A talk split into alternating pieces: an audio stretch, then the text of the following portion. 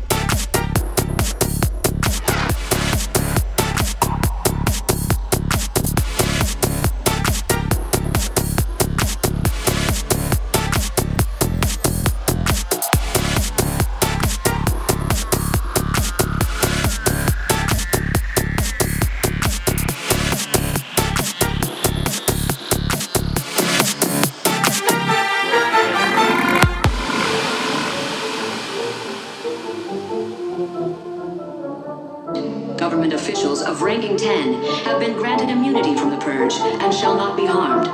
Commencing at the siren, any and all crime, including murder, will be legal for 12 continuous hours. Police, fire, and emergency medical services will be unavailable until tomorrow morning at 7 a.m. when the purge concludes. This will be our